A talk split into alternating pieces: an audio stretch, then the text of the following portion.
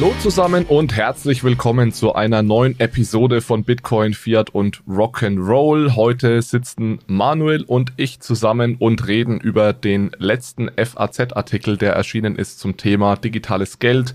Ihr kennt eventuell diese kleine Reihe, die wir hier gestartet haben. Ich darf einmal im Monat einen Artikel für die FAZ schreiben. Da nehme ich mir mal ein Thema her, das im Großen und Ganzen auch zu den Themen passt, die wir hier besprechen. Das heißt im Rahmen Digital Assets, digitale Währungen, digitales Geld. Und da habe ich beim letzten Mal, das heißt im Dezember, einen Artikel geschrieben zu PayPals neuem Stablecoin, also dem PayPal Stablecoin. Und da dachte ich mich, da lade ich mir unseren äh, hauseigenen digitalen Währungsexperten Manuel ein. Also erstmal, hallo Manuel, schön, dass du dabei bist heute. Hi Alex, freut mich erneut dabei sein zu können. Und wir diskutieren heute einmal diesen Artikel, den ich da geschrieben habe, geben da noch mehr Hintergründe, werden an der einen oder anderen Stelle sicherlich mal links oder rechts abbiegen und etwas tiefer gehen. Wenn ihr den Artikel lesen möchtet, dann verlinken wir euch den natürlich in den Show Notes. Den gibt es einmal auf Deutsch auf der Seite, auf der Webseite der FAZ. Teilweise glaube ich auch sogar gedruckt. Ich besitze, äh, habe die FAZ aber nicht abonniert, deswegen weiß ich das gar nicht. Also auf jeden Fall online und wir übersetzen den auch immer nochmal auf Englisch, falls ihr jemanden habt, dem ihr den auf Englisch schicken wollt. Den findet ihr dann auf meiner Website. Das verlinken wir euch auch nochmal in den Show Notes. Das war die Vorrede. Jetzt steigen wir doch direkt rein in den Artikel. Also worum geht es in diesem Artikel? Wie ihr sicherlich mitbekommen habt, hat PayPal vor einigen Monaten einen eigenen Stablecoin, US-Dollar-Stablecoin eingeführt. Das ergibt jetzt eine sehr interessante Situation für alle Geldnerds, denn PayPal hat jetzt im Endeffekt oder bietet zwei unterschiedliche US-Dollars an. Das ist einmal der klassische traditionelle US-Dollar und einmal dieser neue Stablecoin US-Dollar. Manu, ich weiß, dass du dich damit auch ganz gut auskennst. Vielleicht möchtest du mal kurz erklären, was dieser klassische PayPal US-Dollar eigentlich ist. Den gibt es jetzt schon seit vielen Jahren. Ja, sehr gerne. Also man kann das eigentlich zusammenfassen im Sinne von, das eine ist kontobasiertes Geld und das andere ist so eine Art Inhaberinstrument basiertes Geld. Ähm, und kontobasiertes Geld, das ist der bestehende PayPal-Dollar, wie du es auch gerade schon gesagt hast.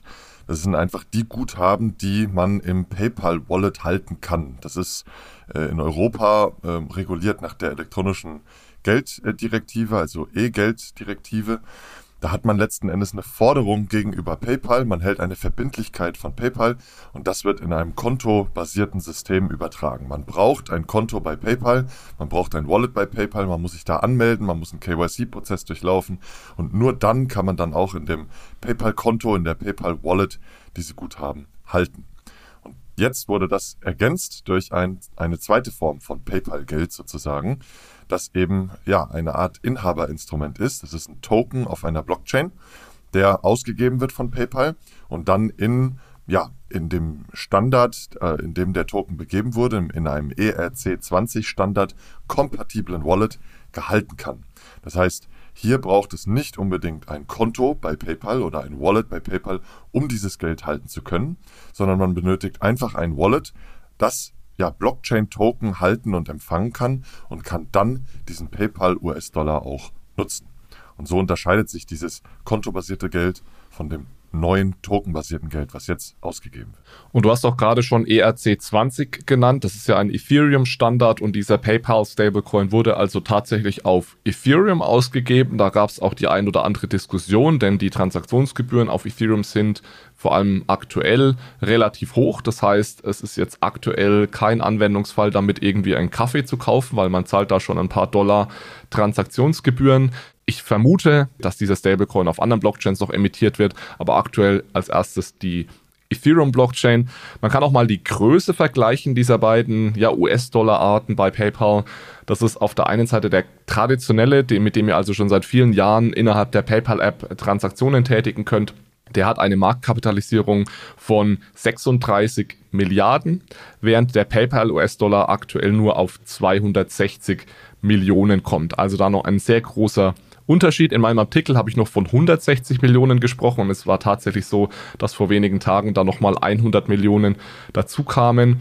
Äh, könnt ihr, äh, wenn ihr dann auf meinen Artikel seid, ist das auch alles verlinkt, könnt euch mal bei CoinMarketCap die Marktkapitalisierung ansehen. Also das ist wirklich wie in so einer Treppenfunktion, steigt dann die Marktkapitalisierung und jetzt hat mal wieder ein großer Fisch 100 Millionen gekauft davon. Vielleicht ist es auch einfach nur ein Market Maker, aber auf jeden Fall ist jetzt die Marktkapitalisierung des Stablecoins bei 260 Millionen und die des PayPal US-Dollars, des traditionellen US-Dollars bei 36 Milliarden, also noch in keinster Weise vergleichbar. Und auch noch nicht in keinster Weise vergleichbar mit dem größten US-Dollar-Stablecoin. Ne? Also das ist Tether USDT. Der hat eine Marktkapitalisierung aktuell von ja gut knapp 90 äh, Milliarden, knapp unter 90 Milliarden. Und da kann man auch nochmal vergleichen. 260 Millionen versus 90 Milliarden. Also die haben noch ein bisschen was aufzuholen, wenn sie da wirklich den größten Stablecoin Tether rankommen wollen. Aber ja, man muss natürlich irgendwo erstmal anfangen. Genau. Tether ist sogar mittlerweile schon bei 92 Milliarden. Also bin gespannt, wann da die 100 Milliarden geknackt werden. War ja auch Teil unserer Forecasts, ja. ja, genau, genau. Was allerdings spannend ist, ist jetzt mal diese Situation zu nutzen, dass es da jetzt zwei US-Dollars gibt bei PayPal und die einfach mal zu vergleichen. Man kann vielleicht erstmal den PayPal US-Dollar mit den anderen Stablecoins vergleichen. Manu, du hast ja gerade schon äh, den Vergleich mit Tether gemacht, was die Marktkapitalisierung anbelangt. Ich denke, worüber man auch nochmal reden kann, was sind eigentlich die Anwendungsfälle? Also was kann man jetzt mit dem PayPal Stablecoin machen, was man vielleicht mit dem PayPal US-Dollar nicht machen kann? Ich denke, das ist ja eine ganz wichtige Frage, weil das ist im Endeffekt die Frage, die dann beantwortet, ja, warum brauche ich diesen Stablecoin überhaupt, wenn ich doch den aktuellen PayPal US-Dollar schon habe? Und so im ersten Moment ist diese Frage gar nicht so leicht zu beantworten. Wenn man auf die Webseite von PayPal geht, dann äh, werden da vier Anwendungsfälle ja, erwähnt. Das ist einmal, man kann erstmal diesen Stablecoin kaufen und verkaufen. Ich weiß jetzt nicht, ob das wirklich ein Anwendungsfall ist, aber ich kann eben meine traditionellen PayPal US-Dollars in den PayPal US-Dollar Stablecoin konvertieren. Der wird übrigens abgekürzt mit PYUSD, also PYUSD. Ich kann diesen Stablecoin nutzen, um Kryptowährungen zu kaufen in der PayPal-App. Also das wird schon spannender, wobei ich das auch mit dem normalen PayPal US-Dollar machen kann. Also auch kein wirklicher Vorteil jetzt. Ich kann diesen PayPal US-Dollar zum Zahlen nutzen in der PayPal-App.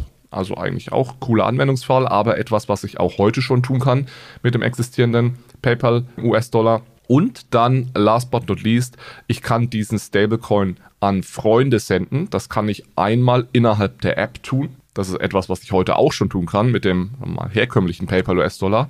Oder, und jetzt wird es spannend, und jetzt kommen wir auch in den Bereich, was ich eben nur mit diesem Stablecoin tun kann. Ich kann diesen Stablecoin auch an eine, und das hat Manuel gerade schon erwähnt, beliebige Ethereum-Wallet schicken die eben diese Stablecoins akzeptiert. Und da es ein ERC20-Token ist, akzeptiert also jede Ethereum-Wallet auch diesen Token. Und da haben wir jetzt also diesen einen Anwendungsfall oder diese eine Sache, die ich eben nur mit dem Stablecoin PayPal US-Dollar machen kann. Ich kann die an jegliche Ethereum-Wallet schicken. Und das hört sich jetzt vielleicht nur wie etwas Kleines an. Ja, ich kann es eben an eine andere Wallet schicken. Aber das ist natürlich mein Zugang, mein Eingang in diese komplette Welt der dezentralen Finanzen, Decentralized Finance, das Krypto-Ökosystem, dass ich jetzt hier in einem offenen Ökosystem plötzlich Geld habe, natives, internetbasiertes Geld, das ich eben senden, verschicken kann, integrieren kann in andere Smart Contracts und so weiter und so fort. Ja, und ich glaube, das ist auch generell so die Revolution von dieser Technologie, wenn man mal so da, da drauf blickt. Ja, du hast ja jetzt auch die ersten drei Use Cases genannt, wo man sagen könnte, naja gut, also es gibt doch schon dieses kontobasierte Geld und genau da kann ich doch eigentlich auch alles schon mit PayPal machen. Zum Beispiel auch Cross-Border-Zahlungen, ja. Äh, die sind äh, bei PayPal ähm, auch möglich, auch noch weiterhin recht teuer. Aber naja gut, wenn beide ein PayPal-Konto haben, dann kann man natürlich auch von, ich sage jetzt mal, Chile nach Japan sich das Geld transferieren. Es müssen halt beide ein Konto bei PayPal haben. Und das könnte jetzt halt aber trotzdem nochmal einfacher werden. Und natürlich auch Use Cases und Anwendungsfälle ermöglichen, über die man sich aktuell noch gar keine Vorstellung machen kann, wenn einfach das Geld ja auf einem offenen Protokoll liegt, wo dann eben Nutzer auf der ganzen Welt sich Geld schicken können, über das sie sich Geld schicken können, sehr, sehr einfach, ohne ein Konto bei PayPal halten zu müssen, sondern eben nur einfach an das Protokoll angeschlossen zu sein und dann eine Wallet zu haben, die diesen Token-Standard akzeptiert, was immer gegeben ist bei diesem klassischen ERC20-Token. Und ja, es wird ja sehr, sehr viel immer wieder darüber gesprochen, warum braucht man das Ganze überhaupt? Ich glaube, es kann keiner aktuell die perfekte Antwort geben, warum Stablecoins und digitale Inhaberinstrumente jetzt dem kontobasierten Geld äh, überlegen sind. Aber so ist es meistens eben mit neuen Technologien. Man stellt es erstmal bereit und lässt dann den Markt letzten Endes auch ja, die Anwendungsfälle schaffen.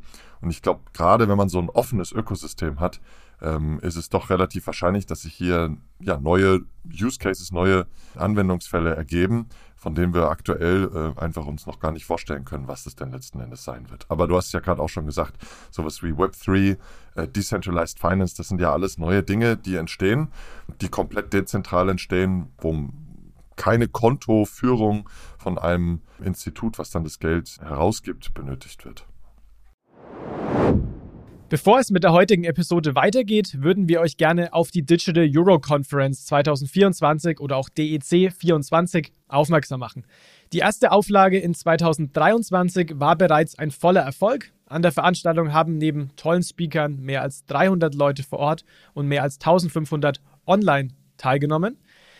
In 2024 wird die DEC am 29.02. in Frankfurt an der Frankfurt School stattfinden. Es stehen Themen rund um die Zukunft des Geldes auf der Agenda. Also es geht zum Beispiel um den digitalen Euro, also Retail CBDCs. Es geht um Wholesale CBDCs, Stablecoins und Giralgeld-Tokens. Also allesamt Themen, die euch sicherlich auch im Rahmen des Podcasts hier schon häufiger begegnet sind.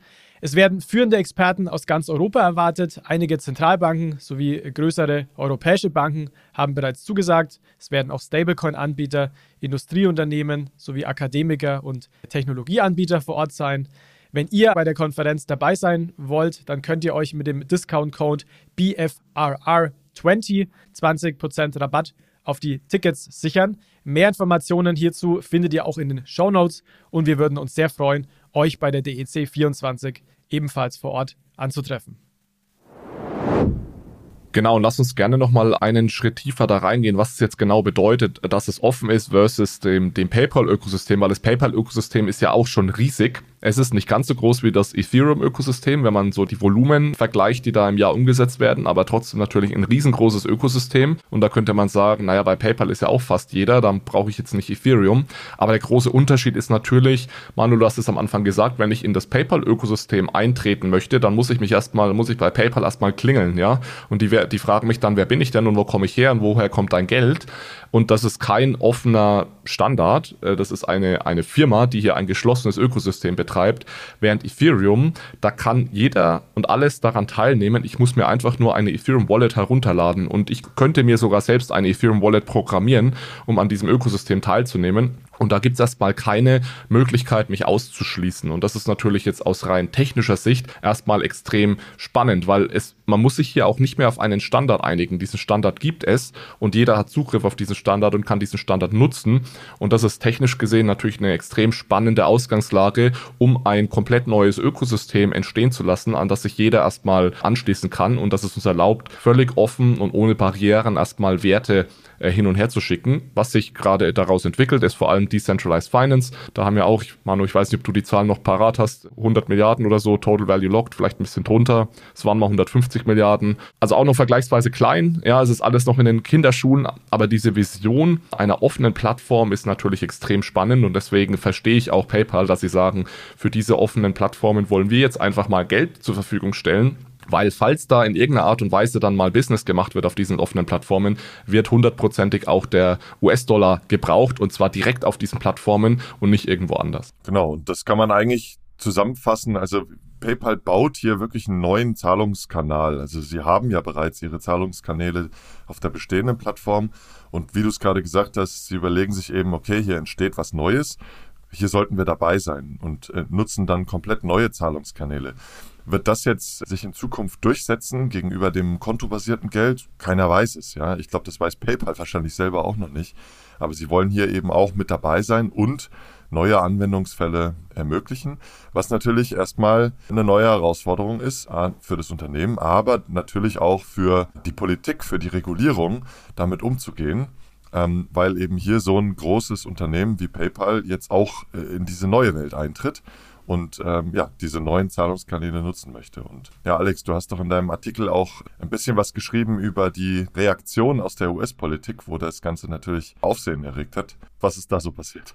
genau. Also lass uns, lass uns definitiv dann später nochmal auf diesen Unterschied zwischen der Qualität des Geldes und der Qualität der Zahlungskanäle zurückkommen. Das ist nämlich eine wichtige Unterscheidung, die ich auch versucht habe zu machen in dem Artikel. Aber genau die Reaktionen der US-Politik, es gibt da ja ein, zwei sehr wichtige US-Finanzpolitiker, gerade der Finanzausschuss im Repräsentantenhaus ist damals sehr wichtig. Die sind spätestens durch die äh, Diskussionen rund um Libra vor einigen Jahren sehr bekannt geworden, als da stundenlang Mark Zuckerberg verhört wurde. Und da gibt es auf republikanischer Seite den Patrick McHenry, der äh, jetzt äh, vor kurzem dann auch der Vorsitzende dieses Finanzausschusses war im Repräsentantenhaus und seine Gegenspielerin auf der demokratischen Seite, die Maxine Waters. Patrick McHenry ist eigentlich sehr offen diesen Krypto-Stablecoin-Themen. Der hat also in dem Zusammenhang einfach nochmal darauf hingewiesen, und da gebe ich ihm auch voll und ganz recht, dass wir unbedingt in den USA ein einen regulatorischen Rahmen rund um Stablecoins benötigen. Den gibt es nämlich nicht. Also wir haben ja in Europa Mikra, etwas Vergleichbares gibt es in den USA nicht. Da hat er nochmal darauf hingewiesen. Die hatten da auch schon mal was entworfen, aber haben sich dann, konnten sich nicht einigen. Äh, das sind jetzt nochmal ein, zwei Schritte zurückgegangen. Während Maxine Waters, die demokratische Vertreterin, sich da sehr skeptisch gezeigt hat. Ja, und sie hat angezweifelt, ob bei dem PayPal Stablecoin wirklich der Verbraucherschutz garantiert sei. Kurze Zeit später hat die SEC dann den PayPal auch vorgeladen und hat gesagt, äh, wir brauchen hier weitere Informationen rund um diesen Stablecoin. Das wird immer Sapina genannt in den USA. Also es war im Großen und Ganzen wurde dieser neue Stablecoin jetzt nicht mit offenen Armen empfangen in den USA. Und dann dachte ich, das kann man sich doch mal zum Anlass nehmen, sich diesen Stablecoin etwas genauer anzusehen. Da gab es auch oder gibt es einen sehr klasse Blog-Eintrag vom John Paul Koning, den ich also auch verlinkt habe, der sich das auch etwas genauer angesehen hat und darauf aufbauend habe ich dann auch meinen Artikel geschrieben und habe gesagt, okay, dann schauen wir uns doch diesen PayPal Stablecoin mal an. Ist der wirklich so gefährlich, wie viele tun? Ist da wirklich Verbraucherschutz nicht garantiert? Und vergleichen wir ihn doch mal mit dem traditionellen PayPal US-Dollar. Und jetzt kommen wir wieder zu dem Punkt, Qualität des Geldes und Qualität der Zahlungskanäle. Ich habe mich in dem Artikel ganz spezifisch auf die Qualität des Geldes fokussiert. Und die beiden Dinge muss man auch auseinandernehmen. Das eine ist ja das Zahlungsmittel selbst, also ist es ein qualitativ hochwertiges Zahlungsmittel. Das ist in dem Fall heißt es zum Beispiel, ist es gut besichert, dieses Zahlungsmittel. Man könnte auch ganz generell sagen, der US-Dollar ist ein qualitativ hochwertiges Zahlungsmittel, während der eine andere Währung, ich will jetzt hier kein Land diskriminieren, aber sagen wir mal in Argentinien oder Venezuela, ja, das ist eventuell qualitativ weniger hochwertiges Geld, weil es zum Beispiel schneller inflationiert. Das ist also das Geld selbst. Und dann kann man ja aber auch die Zahlungskanäle vergleichen. Also wie, durch welche Kanäle wird denn dieses Geld verschickt? Und hier beim PayPal Stablecoin versus dem klassischen PayPal US-Dollar haben wir nicht nur einen Unterschied der Qualität des Geldes, sondern es unterscheiden sich jetzt eben auch die Zahlungskanäle, über die dieses Geld verschickt wird. Wir haben gerade schon darüber gesprochen. Der Stablecoin wird also über die Ethereum-Blockchain verschickt, während der traditionelle US-Dollar einfach ein interner, ist ein kontenbasiertes Geld, das heißt eine interne Buchung bei PayPal. Und ich habe mich jetzt in einem Artikel auf die, diese Qualität des Geldes fokussiert und habe mir die Zahlungskanäle für einen zukünftigen Artikel aufgehoben. Das wollte ich nur noch klarstellen, bevor wir da jetzt reingehen. Und ich finde es äh, total interessant, weil ich habe das Gefühl, die meisten Politiker, die haben vor allem so diesen, diesen, wir haben es jetzt Zahlungskanal genannt, ähm, diese, diese neuen Rails der Blockchain äh, im Blick. Ne? Und da ist ja weiterhin sehr viel Skepsis da, vielleicht weil man es immer noch nicht 100% versteht oder weil halt einfach generell die Alarmglocken bei allen angehen, wenn es irgendwie um Krypto und um Blockchain geht. Andererseits hat jetzt hier Maxine Waters ja auch den Verbraucherschutz angesprochen. Und das ist ja eher wieder ein Argument im Sinne von, was ist denn das überhaupt für ein Geld, was da ähm, überwiesen wird und transferiert wird. Und daher finde ich ähm, A, den Artikel von John P. Äh, Koning, aber dann natürlich auch deinen Artikel super spannend, weil ähm, er eben genau darauf jetzt erstmal den Fokus legt und sich mal anschaut, was das überhaupt für ein Geld ist, weil wir sprechen ja viel über Geld und Geld ist ja eigentlich immer eine Verbindlichkeit eines Emittenten. Das heißt, wenn man sich eine Bilanz anguckt, ähm, sieht man das auf der Passivseite und da steht ja immer irgendwas auf der Aktivseite gegenüber. Und dann ist natürlich die Frage, was ist denn das? Ja? Also ist das irgendwie Kryptowährung? Ist das irgendwie Gold? Ist das irgendwie eine Staatsanleihe? Sind das Aktien? Also äh, es sind ja, gibt ja ganz viele unterschiedliche Qualitäten an Assets, die dann diese Verbindlichkeiten auf der Passivseite, die diese Unternehmen ähm, oder Banken oder Zentralbanken ausgeben, decken können. Und ähm, ja, das ist der, der Fokus des Artikels, dann lass uns doch da mal reinspringen, oder? Weil ich glaube, das ist der, der Kern, die Assets unterscheiden sich. Ja, von, genau, und vielleicht, äh, Manu, spiele ich den Ball direkt nochmal an dich zurück. Wir können ja mal als Ausgangspunkt nehmen, und du hast es ja gerade schön beschrieben, Geld ist normalerweise eine Verbindlichkeit. Auf der Verbindlichkeits-, auf der Liability-Seite der, der Bilanz, dann steht irgendwas auf der Aktivseite dagegen. Lass uns doch als Ausgangspunkt einfach mal eine traditionelle Bank nehmen, die ja auch Geld ausgibt. Das ist eine Verbindlichkeit und das ist besichert, dieses Geld mit den Aktiva der Bank. Was sind diese Aktiva normalerweise? Ja, ist ganz unterschiedlich. Also dadurch, dass wir ja ähm, eine Regulierung haben der Banken, CRR-regulierte Institute in Europa, die haben die Möglichkeit, hier ganz unterschiedlichste Assets zu halten und letzten Endes ja auch Geld zu erzeugen per Kreditvergabe. Das heißt, häufig sind es Kreditforderungen, die diese Verbindlichkeiten decken. Da müsste man natürlich eigentlich auch sich genau angucken, naja, was sind denn das jetzt für Kredite?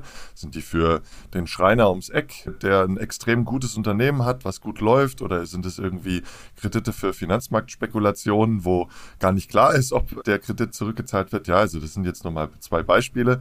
Aber das sind äh, Assets, die sehr viele Verbindlichkeiten bei Banken decken. Dann haben wir viele Staatsanleihen zum Beispiel, die gehalten werden. Dann gibt es aber zum Teil aber auch etwas intransparentere Assets, wenn es irgendwelche derivative Strukturen sind. Also worauf will ich hinaus? Es ist extrem unterschiedlich und es gibt keine klare Regulierung, die sagt, Bankengeld, also die Einlagen, das Giralgeld, das muss irgendwie durch ganz spezifische äh, Arten von äh, Geld gedeckt sein. Was es gibt, es gibt äh, Liquiditätsvorschriften, ja, also wie viel Liquidität gehalten werden muss. Liquidität bei Banken ist ja immer Zentralbankgeld, also Zentralbankreserven. Da gibt es klare Vorschriften und es gibt auch klare Vorschriften, wie stark geleveraged die Bank sein muss, also wie viel Verbindlichkeiten sie gegenüber de, des Eigenkapital ausgeben kann. Das bezieht sich dann auf die Passivseite. Seite.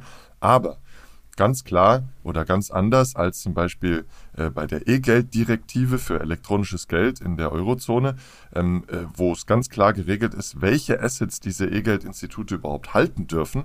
Das gibt es äh, bei Banken nicht. Ja? Und dann kann man vielleicht nochmal einen Schritt höher machen bei der Zentralbank. Die ist ja auch eine Bank. Die hat da auch keine Vorschriften, aber hat eigentlich immer nur extrem sichere Assets gehalten. Ja? Also kurzläufige Staatsanleihen, ähm, äh, zum Teil Gold, ähm, doch auch noch mal eine, eine großer Bestandteil. Und das wurde jetzt in den letzten Jahren durch Programme wie Quantitative Easing und andere äh, Programme ein bisschen aufgeweicht, aber man kann trotzdem auch nochmal sagen, die Zentralbank, die achtet da schon sehr drauf, dass ihr in ihrer Bilanz eigentlich nur sehr sichere Assets die Verbindlichkeiten decken.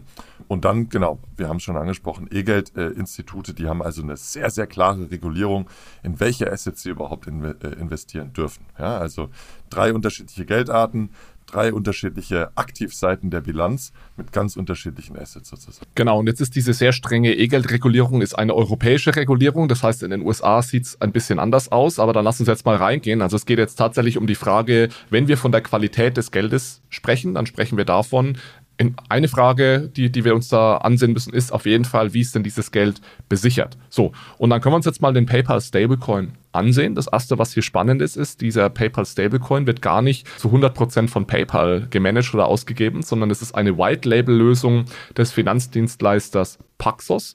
Paxos hat sich also wirklich spezialisiert auf, man kann es vielleicht Stablecoin as a Service nennen. Die haben also für andere, zum Beispiel für Binance auch in der Vergangenheit Stablecoins ausgegeben. Eigentlich muss man sich also sozusagen Paxos ansehen und nicht PayPal, weil Paxos strukturiert also diesen Stablecoin.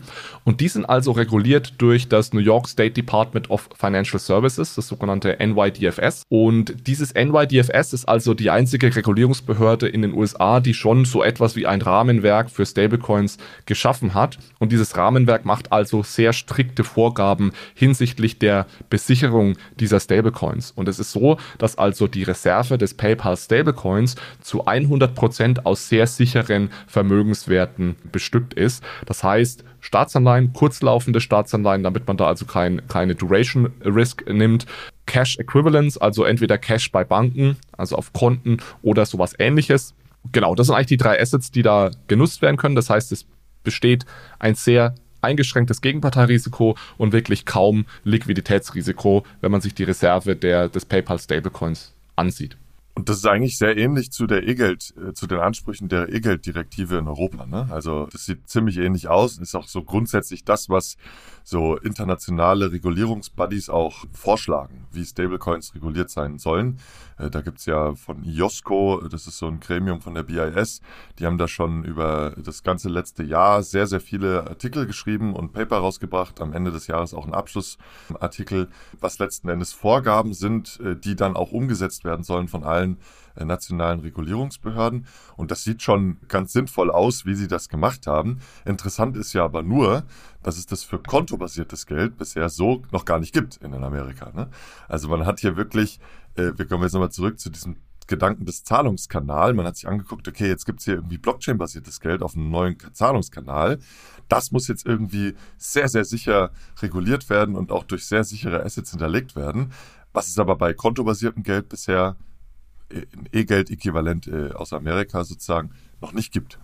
Genau, an der Stelle wird es jetzt spannend, weil jetzt kann man ja sagen, okay, hier scheinen da relativ klare, strikte Vorgaben für diesen Stablecoin zu gelten. Dann schauen wir uns mal das kontenbasierten PayPal US-Dollar an und dann wird klar, der ist nicht nur komplett anders reguliert, sondern auch anders besichert. Der ist nämlich jetzt nicht über diese NYDFS reguliert, sondern der ist über eine sogenannte Money Transmitter Lizenz reguliert. Zuerst mal muss man verstehen, dass diese Money Transmitter Lizenz, das ist etwas staatenbedingtes in den USA. Das heißt, jeder Bundesstaat hat da seine eigene Lizenz.